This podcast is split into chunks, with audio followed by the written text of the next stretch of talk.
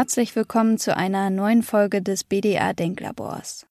Das Architekturstudium hat sich in den letzten Monaten stark verändert und die Digitallehre hat dabei einen enormen Schub erfahren. Online-Vorlesungen und Mischformen aus Präsenzunterricht und E-Learning bestimmen das neue Hochschulleben. Aber auch der Wegfall des Campus als Ort des Austauschs oder die Frage, wie beispielsweise Erstsemester eingeführt werden, sind zentrale Themen. Welche Herausforderungen haben sich für Studierende und Lehrende in der digitalen Vermittlung gezeigt? Und was lässt sich aus den gemachten Erfahrungen für die Zukunft lernen? Es diskutieren Professorin Katja Knaus und Professor Erhard Anhe Kinzelbach mit Architekt Medi Moschwegi. Katja Knaus führt das Stuttgarter Architekturbüro Yonda und hat an der Akademie der Bildenden Künste in München den Lehrstuhl für Entwurf und Darstellung inne. Erhard Anhe Kinzelbach lehrt an der Hochschule Bochum Entwerfen und Baukonstruktion und leitet das Büro No Space in Berlin.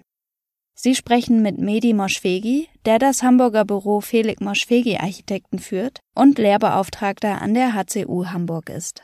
Die Folge wurde vom AKJAA, dem Arbeitskreis junger Architektinnen und Architekten im BDA, initiiert.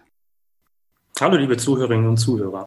In dieser heutigen Ausgabe möchten wir uns eigentlich mit einem sehr wichtigen Thema, und zwar der Digitallehre, beschäftigen. Durch die Corona-Krise sind eigentlich alle Beteiligten im Arbeitsprozess, aber auch im Lehrbetrieb gezwungen, die Methodik und die Lehre umfassend zu überdenken und umzustellen. Wir sprechen eigentlich heute über Chancen, aber auch Risiken und erlauben uns eventuell zum Schluss einen kleinen Blick in die Zukunft. Wir drei kennen uns ja über den AKJA, der Arbeitskreis vom BDA für junge Architektinnen und Architekten.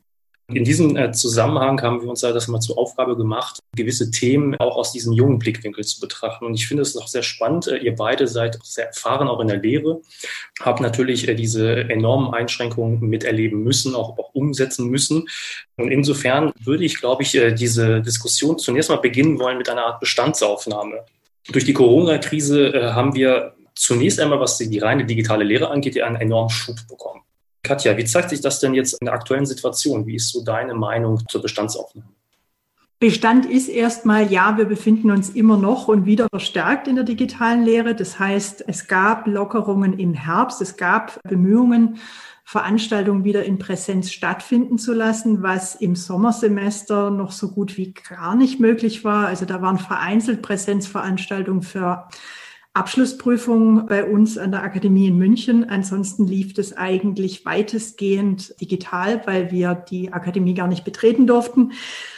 Mittlerweile sind wir wieder an genau dem Punkt angelangt und es läuft mittlerweile mit sehr viel mehr Routine als am Anfang. Also ich würde sagen, rund um Ostern war die Aufregung groß. Herrje, wie soll das gehen? Dann hat man festgestellt, oha, es geht doch mit relativ kleinem Aufwand sehr viel besser, als man denkt.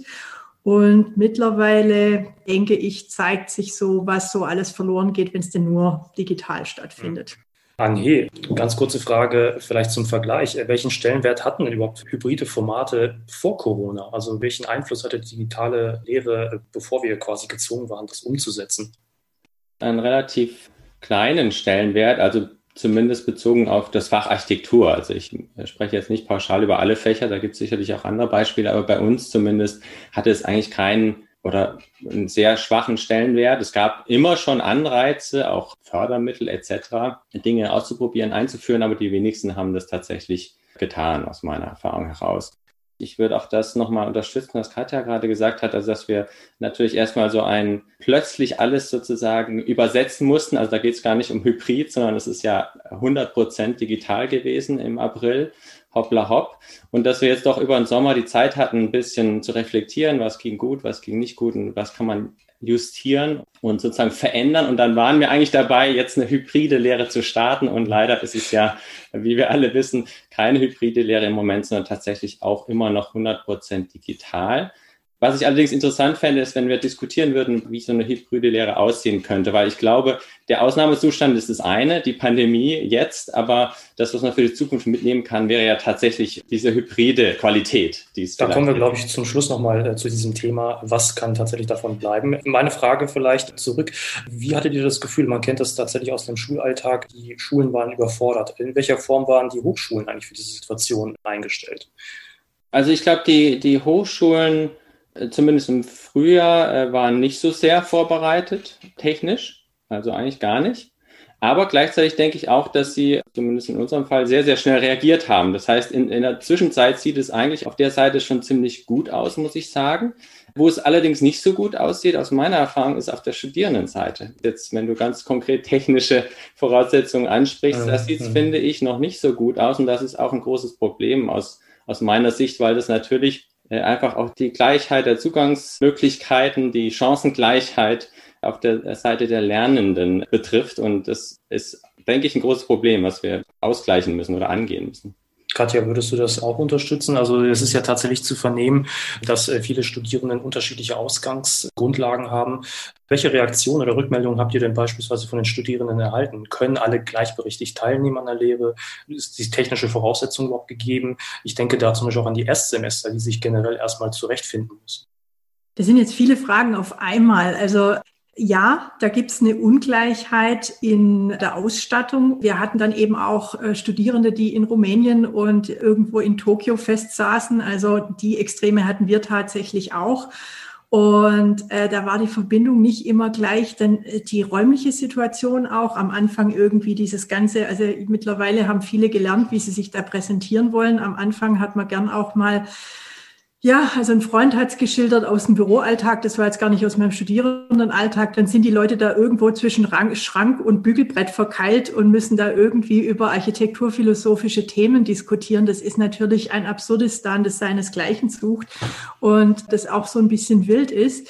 Dann war die zweite Frage, glaube ich, wie ist denn die Reaktion der Studierenden? Also ich glaube, die waren am Anfang erstmal wahnsinnig dankbar, dass man sie überhaupt aus dieser Isolation abgeholt hat. Das heißt, es war erstmal ein sehr positives mhm.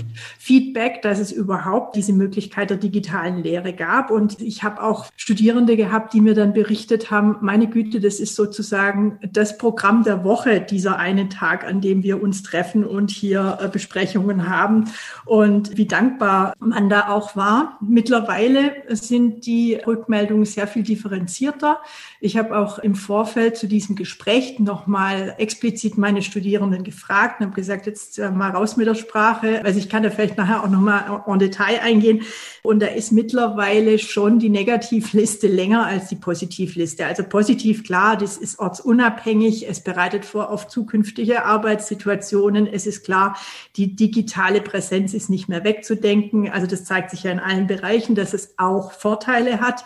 Was denen aber total abgeht, ist, äh, dass sie nicht mehr beim Nachbarn einfach auf den Tisch schauen können und mal sehen, was die so machen, dass man sich sehr viel schwerer tut, einen Telefonhörer in die Hand zu nehmen und jemand zu fragen, hey, wie ist denn das mit dem Computerproblem XY, als jetzt einfach über den Tisch wegzufragen. Es fehlt irgendwie der Austausch, wie die sich jeden Tag im Garten treffen. Und jetzt, das war, glaube ich, die dritte Frage, also wo es dann natürlich ganz fatal wird, ist so dieses Gefühl, Studieren an einer Kunstakademie. Das hat ja auch sehr viel damit zu tun, was treffe ich denn da für Typen? Das sind in der Regel an einer Kunstakademie zumindest sehr extreme Leute auch unterwegs. Also das ist ja, ähm, sage ich mal, so eine Verdichtung von Typen, die man in der Form im Alltag so nicht hat und die natürlich komplett wegfällt, weil ich in meinem ganz normalen Umfeld bleibe und aber gleichzeitig offiziell auf dem Papier jetzt an einer Kunstakademie studiere, vom Direktor online begrüßt wurde, vielleicht noch gesehen habe, wer bei mir jetzt im Studiengang Innenarchitektur ist, aber das ganze weitere Umfeld eigentlich nur noch wahrnehmen kann, wenn ich an einem der mittlerweile auch angebotenen Online-Vorträge teilnehme, aber dort meist auch nur in Form von schwarzen Kacheln. Es gibt im Großraum München vielleicht das noch, dann natürlich auch noch das Wohnraumproblem. Das heißt, es gab im Vorfeld große Irritationen. Miete ich mir jetzt ein Zimmer in München an? Ja, nein, vielleicht. Das heißt, viele bleiben bei den Eltern wohnen und ziehen dann eben nicht nach München, was auch total nachvollziehbar ist. Aber was natürlich großen Impact auf die sozialen äh, Komponenten hat, die die digitale Lehre da sozusagen als weiche Faktoren mit sich bringt und wo viele mittlerweile eben auch jaulen und sagen, hey, die Negativliste, die ist äh, deutlich länger als die Positivliste. Genau, also da würde ich auch tatsächlich das ergänzen wollen, wenn man darüber überlegt, was die Universität als Campus eigentlich darstellt, der Ort des Austauschs, der Begegnung, haben wir natürlich enorme Einbußen. Aber tatsächlich nochmal äh, jetzt äh, nochmal im Hinblick auf diese Bestandsaufnahme, gibt es auch tatsächlich in diesem Zusammenhang auch aus deiner Sicht äh, Voraussetzungen, die die Universität schon geschaffen hat? Kann man die Kommunikation, Softwareaustausch, Austausch der Studierenden dahingehend ändern, dass das für die Zukunft verbleibt? Also Anhe, hast du schon das Gefühl, dass die Hochschulen Hochschulen das angenommen haben, dass das keine Übergangslösung ist, sondern eventuell eine dauerhafte Lösung werden kann? Naja, äh, ich glaube, da muss man differenzieren. Die Studierenden, aber auch die Hochschulen sind natürlich auch realistisch genug zu sehen, dass es ja nicht darum geht, jetzt äh, diese digitalen Lerninfrastrukturen als langfristigen Ersatz für eine Präsenzlehre zu sehen, sondern dass es darum geht, zu ergänzen synergetisch zu ergänzen. Und ich glaube, das sehen auch die Studierenden, dass das natürlich ein Übergang ist und dass vielleicht, ich meine, äh, im schlimmsten Fall natürlich eine Generation jetzt äh, drunter leidet und dann nicht den richtigen Einstieg ins Studium findet, das sehe ich auch so, aber dass das doch eher eine vorübergehende Erscheinung ist die, klar, wir haben alle gedacht, es sei jetzt auch schon vorbei, aber äh, wie sich herausstellt, ist das Provisorium doch ein bisschen länger. Aber ich glaube, perspektivisch gesehen dass es eben nicht darum geht und dass das auch niemand sagt, dass die analoge Lehre eins zu eins durch digitale Lehre ersetzt wird, sondern es geht um die Ergänzung. Und ich glaube, ja. da müssen wir uns Gedanken machen, wie kann man sozusagen jetzt auch Infrastrukturen, die jetzt schon entstanden sind, behalten, technische Infrastrukturen, damit das möglich ist, dass man ergänzend Teile tatsächlich digital weiterführen kann, da wo es Sinn macht. Das heißt, wenn wir über Vor- und Nachteile sprechen, dann komme ich natürlich auch auf die physische Präsenz zurück ja, mit Sicherheit selbst daran erlebt, auch, dass man natürlich die enormen äh, Reisestrapazen nicht mehr hat, eventuell doppelte Haushaltsführung.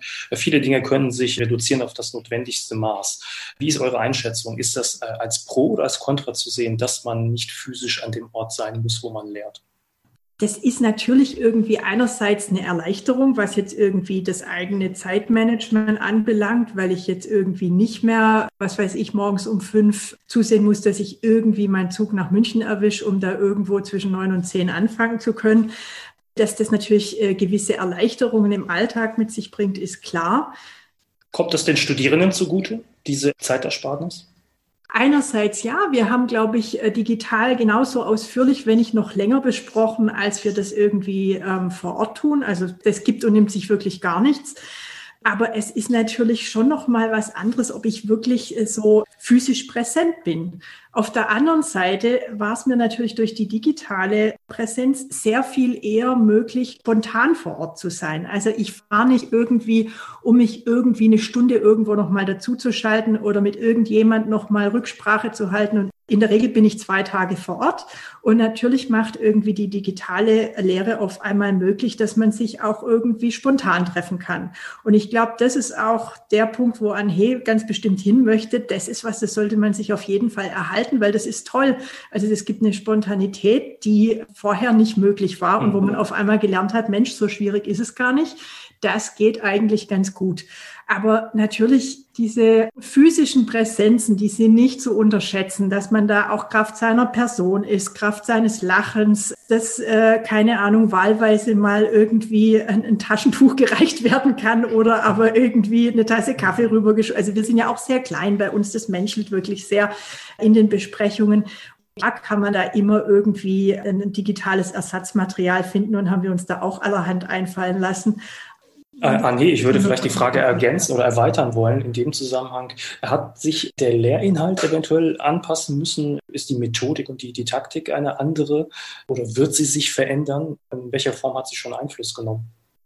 Was muss man lernen an Kompetenzen, um ein guter Architekt zu werden? Ich meine, die ändern sich dadurch jetzt nicht unbedingt. Natürlich ändern sich Bereiche der Vermittlung, der Didaktik wie man sozusagen Dinge vermittelt, das verändert sich natürlich schon durch eine Veränderung des Mediums. Und ich glaube, also auch da wiederum gibt es natürlich Vor- und Nachteile und, und da sollte man einfach gucken, dass man die Vorteile, also wie, weiß nicht, Ressourcenbereitstellung ist natürlich in ganz anderem Maße möglich oder eine direktere Ansprache, vielleicht auch bezogen auf sehr große Gruppen. Schon ein Unterschied, ob man jetzt eine kleine Gruppe an Studierenden unterrichtet oder ob man, oder ob man einen ganzen Jahrgang quasi mhm. ansprechen muss. Oder auch zeitliche Verfügbarkeit von Lehrinhalten etc. Also es gibt viele Vorteile, die man sicher beibehalten kann, finde ich, und die man produktiv einsetzen kann zukünftig. Und dann auf der anderen Seite die Aspekte, wo, wo es nicht so funktioniert, die werden weiterhin natürlich in Präsenz stattfinden, ja, mit allen Vorteilen, die das mit sich bringt. Wie äh, löst ihr beispielsweise organisatorisch äh, das Thema äh, von öffentlichen Veranstaltungen, aber auch Vorträge, die natürlich auch ein wesentlicher Beitrag der Lehre eigentlich sind? Wie wird das gemacht und wie werden vor allem Exkursionen gemacht, die auch essentiell sind, um sich gebaute Beispiele anzuschauen, diese auch zu verstehen? Wie wird das gelöst?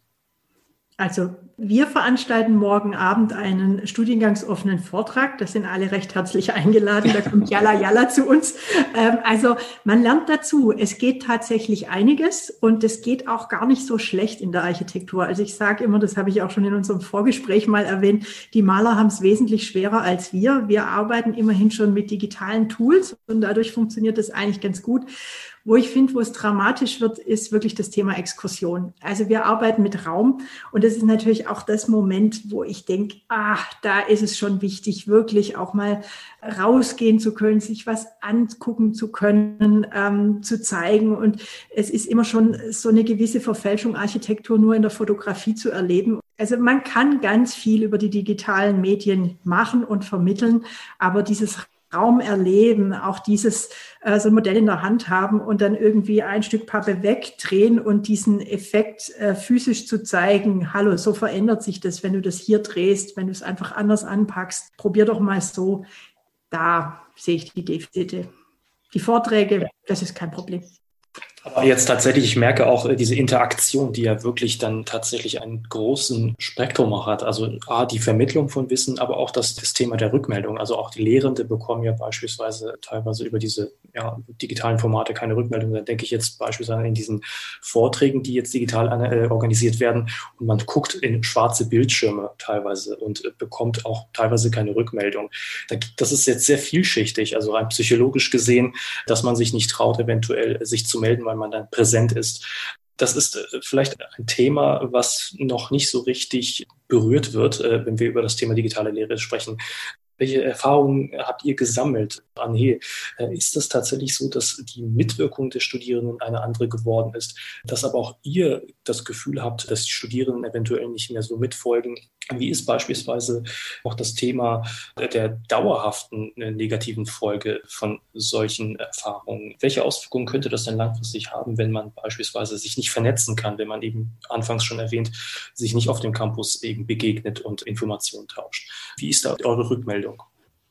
Erstens mal, äh, glaube ich, die Beobachtung unterschiedlich. Wenn man jetzt beispielsweise die Lehre mit einer sehr großen Gruppe an Studierenden betrachtet gegenüber äh, sehr kleinen Gruppen. Ja, also bei großen Gruppen, da findet tatsächlich das statt, was du andeutest, also dass es sozusagen ein leichteres Ausblenden gibt aus der Veranstaltung durch die Anonymität und durch das eben nicht, nicht wirklich wahrnehmen.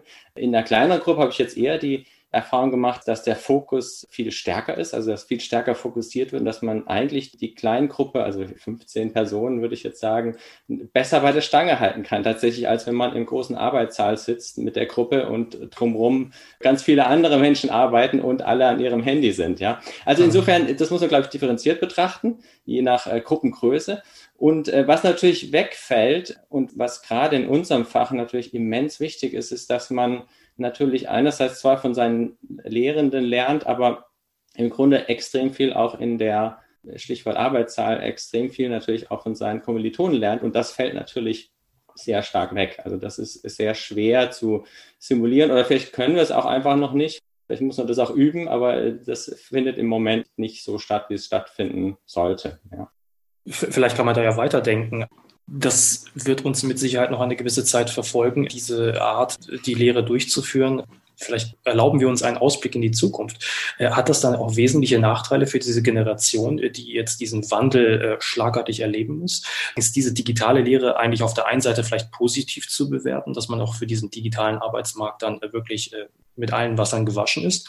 Oder habt ihr das Gefühl, dass es ein Entwicklungshemmer ist, äh, weil man eben die Kontakte nicht finden kann, äh, weil man nicht weiß, wie man strukturiert arbeitet? Ähm, vielleicht meine Frage äh, an dich, Katja. Ähm, hast du das Gefühl, dass das ein Nachteil für die Generation ist, oder ist ein Vorteil für die Generation? Beides. Ich glaube, einerseits finden die digitalen Werkzeuge genau da ihren Platz, wo sie hingehören, nämlich als Werkzeuge, die ich einfach benutzen kann und die mir auch irgendwie zur Verfügung äh, stehen oder gestellt werden und äh, die ich im Prinzip in die Hand nehme wie ein Stift und Lineal und wo einfach Berührungsängste abgebaut werden und wo ich das Gefühl habe, ah, das wird für die wirklich viel besser funktionieren als für uns. Also ich glaube, von uns hat sich Weihnachten vor einem Jahr noch keiner vorstellen wollen, dass wir jetzt irgendwie ständig in Videokonferenzen stecken und die wenigsten von uns hatten da wirklich viel Erfahrung und mittlerweile ist es so ein Tool, ja, ja, okay, ich bin jetzt wieder online. Wo es, glaube ich, schwerwiegender wird, als ich jetzt auch so im Vorfeld nochmal darüber nachgedacht habe, was hat das denn eigentlich für Auswirkungen, ist wirklich so dieses sich bewegen in der Gesellschaft. Ich glaube, dass das eine die Lehrinhalte sind, die vermittelt werden. Das andere ist das sich bewegen in der Gesellschaft, sich präsentieren, repräsentieren, vor einer Gruppe stehen, was sagen dieses Stichwort schwarzer Bildschirm. Also wenn ich da auf einmal in Fullscreen-Modus aufpopp und irgendwie 150 schwarze Kacheln im Hintergrund weiß und weiß, die gucken jetzt alle auf mich, dass die Leute da vielleicht schweigsamer werden, dass das zwar der, im Prinzip das Gleiche ist, wie wenn sie im Hörsaal in der Hochschule was sagen, aber dass es trotzdem dieses sich ganz selbstverständlich in der Gesellschaft zu bewegen, zu behaupten, und zwar zwischen denen, die einem wohlgesonnen sind und eben auch anderen und da seine Position zu finden. Ich glaube, das ist jetzt überhaupt nicht dramatisch. Wenn es jetzt mal ein Jahr nicht ist, dann wird man das halt aufholen, ein andermal wieder tun. Wenn wir diese Situation längerfristig hätten, fände ich es für die Generation sicher schwierig, weil das ist was, das will geübt werden. Da gibt es am Anfang viel Hemmungen und das wirklich vor, das kennt ja jeder von uns, also vor eine Gruppe Leute hinstehen und sich da wirklich zu behaupten, das ist was, das muss man trainieren und das mhm. ist was, das geht so en passant und das fällt natürlich weg, weil es immer nur so dieser beschützte Rahmen des eigenen Bildschirms daheim ist.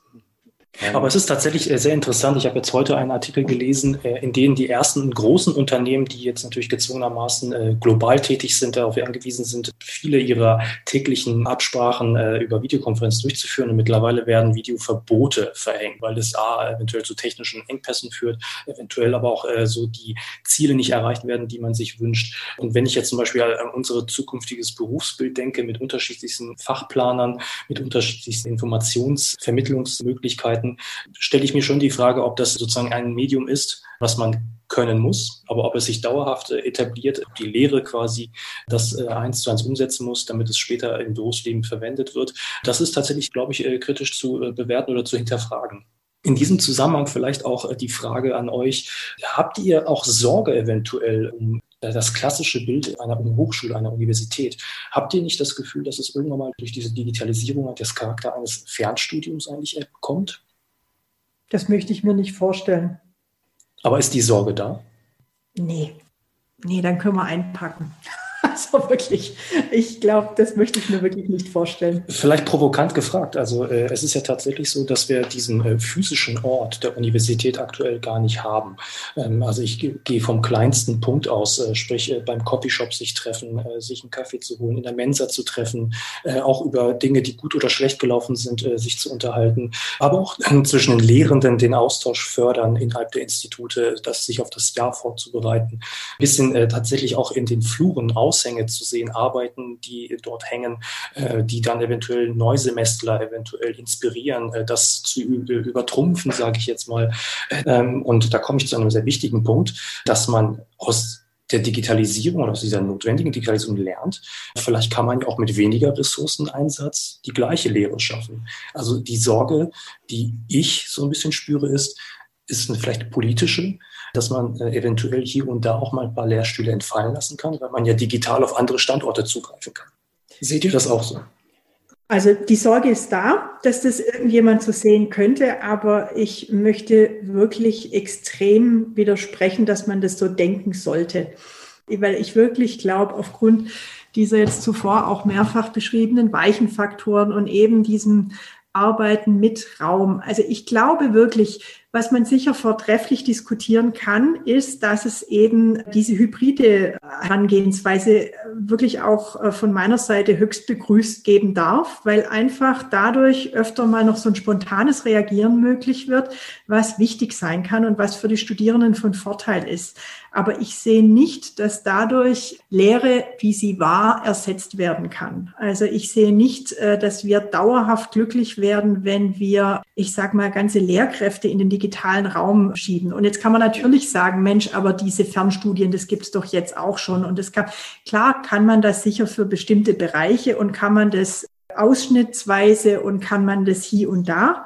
Aber ich glaube vollumfänglich auf gar keinen Fall. Und ich sehe auch nicht so die Einsparpotenziale, um da irgendwie bestimmte Fächer komplett als Fernstudium laufen zu lassen. Das war jetzt natürlich auch eine bewusst provokante Frage von dir, Midi. Und ich würde es auch genauso zurückweisen. Also ich glaube, das steht gar nicht zur Debatte, dass irgendwie das eine das andere komplett ersetzt. Also es erinnert mich so ein bisschen an so diese Angst, mit dem Internet wird das Buch sterben. Und ich meine, das Gegenteil ist der Fall. Es werden mehr Bücher produziert als je zuvor. Und so ähnlich würde ich das auch sehen. Also ich glaube, dass das eine sehr abstrakte Frage ist und dass es nicht wirklich zur Debatte steht, dass es eine das andere ersetzen wird. Im Gegenteil, vielleicht besinnt man sich tatsächlich auch darauf, äh, welche Teile eigentlich des Präsenzstudiums, wie es bisher gab, eigentlich wertvoll und notwendig und, und nicht ersetzbar sind. Vielleicht merkt man das in einem gesteigerten Maße jetzt durch eine Hybridität in der Lehre. Und ich glaube auch, dass zu dem zweiten Teil deiner Frage mit dem Fernstudium, also das ist ja nicht heute erst aufgepoppt, das gibt es ja alles auch schon länger. Also die MOOCs zum Beispiel gibt es seit irgendwie 15 Jahren. Und da war ja auch die Hoffnung, also gerade vor dem Hintergrund so einem hoch äh, privatisierten amerikanischen Bildungsmarkt, dass das ja irgendwie zu großen Ersparnissen führen könne und äh, zu Personalabbau etc ich meine, die Erfahrungen in den letzten 15 Jahren haben offensichtlich gezeigt, dass das Gegenteil auch da der Fall ist. Also dass eigentlich durch sozusagen aufwendigere Betreuung Moderation im Hintergrund, durch die kontinuierliche Notwendigkeit, diese Inhalte ja immer wieder zu überarbeiten und anzupassen, zusätzlich noch zu, zu dem Erstellen von qualitativ hochwertigen digitalen Inhalten sozusagen von Beginn an, dass also unterm Strich eigentlich mehr Aufwand nötig ist als weniger. Also es ist mehr als nur keine Einsparung. Insofern glaube ich, dass das Argument relativ leicht zu entkräften ist. Ja, wir kommen auch leider äh, zum Schluss eigentlich unseres Podcasts. Ähm, ich gucke jetzt äh, auf die Uhr. Wir werden wahrscheinlich es auch leider nicht schaffen, alle Punkte und Themen umfassend äh, zu diskutieren. Ich äh, bin noch gar nicht darauf eingegangen, welchen Standort Bedeutung Universität hat als Arbeitgeber innerhalb der Stadt. Ähm, das ist dann dementsprechend, das, das befürchten wir jedenfalls, äh, dass es sich eventuell äh, verlagern könnte ins Netz. Äh, ich bin da auch natürlich auf eurer Seite, dass ich den Ort der Universität als Identität auch sehr wichtig finde und auch die Lehre im, im direkten Kontakt mit den Lehrenden als sehr wichtig empfinde. Aber trotzdem sei doch mal die Frage erlaubt, was würdet ihr gerne so beibehalten? Also wenn wir jetzt zu einem Schluss kommen könnten, was würdet ihr eins zu eins übertragen wollen äh, und was ja, vermisst ihr sehnlichst? Also ich glaube, dass, dass natürlich irgendwie so Dinge wie äh, also Formate wie die Vorlesung, also Vorlesung als reine Wissensvermittlung, also solche Dinge kann man, glaube ich, ganz gut anders praktizieren. Ja? Also reine Wissensvermittlung kann man verlagern, finde ich, und dafür Zeit freispielen für Reflexion und Diskurs, also mehr Zeit für Reflexion und Diskurs. Also solche Dinge würde ich durchaus beibehalten. Und das andere, die spontane Erreichbarkeit und Präsenz, die natürlich durch die, medialen Mittel möglich sind, das würde ich sicherlich auch beibehalten. Was auf der anderen Seite sehr wichtig ist, auf der analogen Seite ist, denke ich, einfach die Präsenzlehre im Arbeitssaal. Also das ist etwas, was nicht zu ersetzen ist. Die Exkursionen sind nicht zu ersetzen. Insgesamt würde ich sagen, wir sollten weniger über das Entweder-Oder reden, als, als vielmehr über das äh, sowohl als auch. Ja. Ich möchte mir beibehalten, dass ich Gastkritiker von überall auf der Welt äh, zuschalten kann. Das war wirklich was ganz Tolles. Wir hatten ein paar ganz tolle Leute bei uns in der Gastkritik. Das wäre anders aus räumlichen und reisetechnischen Gründen so nie möglich gewesen. Das war eine ganz große Qualität. Ich möchte mir aber auf der anderen Seite, und da bin ich äh, dann doch am Ende ganz bei Anhe, äh, das Und beibehalten. Und ich freue mich aber sehr drauf, wenn ich als äh, Professorin für Darstellung endlich mal wieder Pläne an der Wand sehen kann und wirklich die Zeichnung als Medium wirklich auch auf dem, auf dem Papier erleben kann, die Papierqualität, die Art des Striches und so weiter und so fort. Das ist natürlich was, das geht im Digitalen unter. Und da hoffe ich, dass wir zu diesem Und kommen und dann wäre es wirklich schön. Ja, vielen Dank. Also ich glaube, ich würde mich da auch anschließen. Äh, ich bin ja auch selbst in der Lehre tätig und äh, insofern ist es aber natürlich auch unsere Aufgabe und in dem Sinne als äh, Mitglied des AKJA ist es auch an uns gelegen, dieses ja fast schon politische Engagement auch äh, nach außen zu tragen, dass wir dieses Und retten, dass wir diese Verknüpfung zwischen beiden Digitallehre als auch der Präsentlehre die Vorteile zusammenfassen und dass wir das politisch auch durchsetzen und dass wir uns sozusagen da nicht die Butter vom Brot nehmen lassen. Ich bedanke mich äh, bei meinen Gesprächspartner Professorin Katja Knaus und Professor Arne Kinzelbach. Und den Zuhörerinnen und Zuhörern bedanke ich mich für die Aufmerksamkeit und hoffe, dass wir ein bisschen Gesprächsstoff sorgen konnten und bedanke mich vielmals.